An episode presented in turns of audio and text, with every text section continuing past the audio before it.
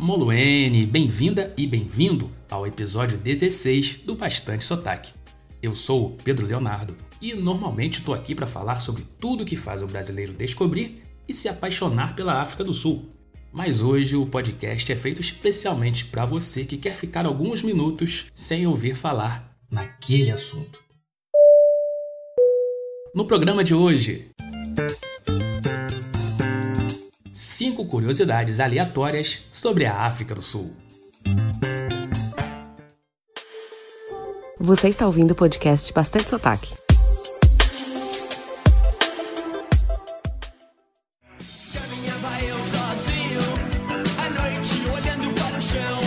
Número 1. Você sabia que há um pedaço do Muro de Berlim no centro da cidade do Cabo? É normal você passar por ele sem perceber. Eu mesmo só fui vê-lo na segunda viagem Cape Town. Esse pedaço do muro fica bem no começo da St. George's Mall, aquela rua só de pedestres paralela a Long Street, e o ponto de referência é a esquina com a Whale Street, bem em frente à entrada do Company's Garden.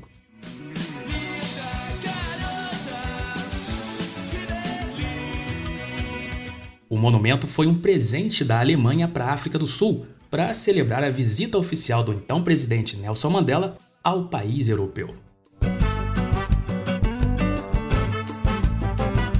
Número 2. O Cape Town Stadium e o FNB Stadium em Joanesburgo são provavelmente os únicos lugares do planeta a terem recebido partidas do time de futebol Kaiser Chiefs e shows da banda inglesa Kaiser Chiefs. O FNB foi palco da final da Copa de 2010 e na época era chamado de Soccer City. Esse estádio é onde o Kaiser Chiefs costuma mandar suas partidas, e é nele que acontece o principal clássico do país, disputado entre Kaiser Chiefs e Orlando Pirates. O duelo é chamado de Soweto Derby. Mas vou viver de novo uma paixão. Se agora você está imaginando um maço de cigarro com a foto do Belo, você tem problema.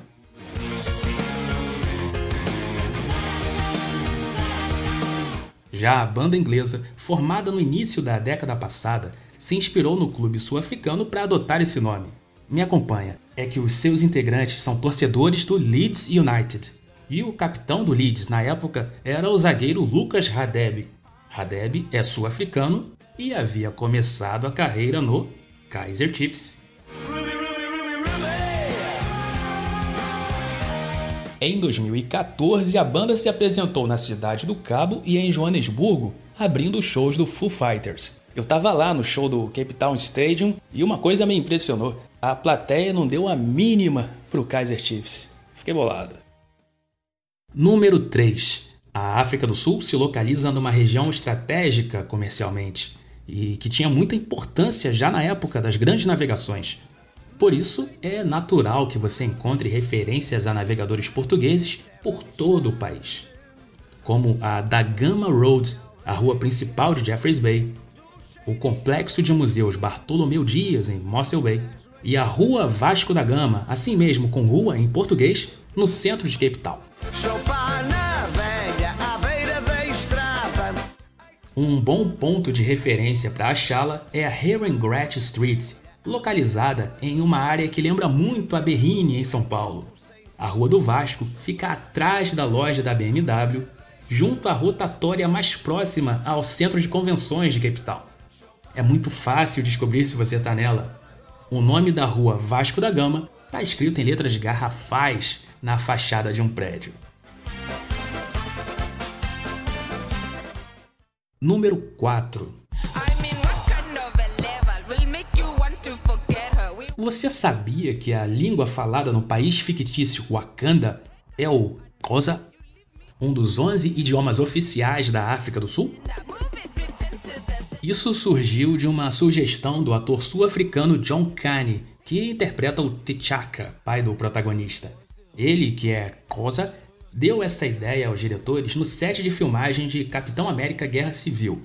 Eles adoraram a sugestão e assim essa língua falada por 8 milhões de sul-africanos virou o idioma oficial de Wakanda. Uma curiosidade: o John Kane é um ator e diretor bem importante na África do Sul e também foi o dublador do Rafiki na versão live action do Rei Leão. Simba.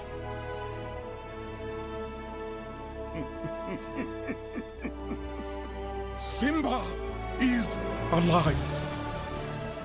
Mais um detalhe sobre o Oza. A minha saudação no início do podcast é feita nessa língua. Moluene é o olá para mais de uma pessoa. É diferente do molo, que é oi para uma pessoa só. Número 5. O que Steve Nash, Elon Musk e Dave Matthews têm em comum? Resposta: todos nasceram na África do Sul.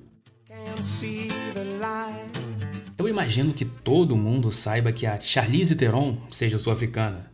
O comediante Trevor Noah, que tem um programa de TV nos Estados Unidos, também é bem conhecido. Mas pouca gente sabe, por exemplo, que o Steve Nash nasceu lá. Ele também tem nacionalidade canadense, jogou pela seleção do Canadá, mas nasceu em Joanesburgo. O ídolo do Lakers e do Suns se mudou para o Canadá quando tinha um ano de idade. Já o namorado da cantora Grimes nasceu em Pretória e foi para o Canadá na adolescência. Depois de um tempo que ele foi para os Estados Unidos, onde fundou a SpaceX, Tesla e muito mais. E o Dave Matthews, da Dave Matthews Band, é de Joanesburgo e na infância e adolescência viveu na África do Sul, Inglaterra e depois foi em definitivo para os Estados Unidos.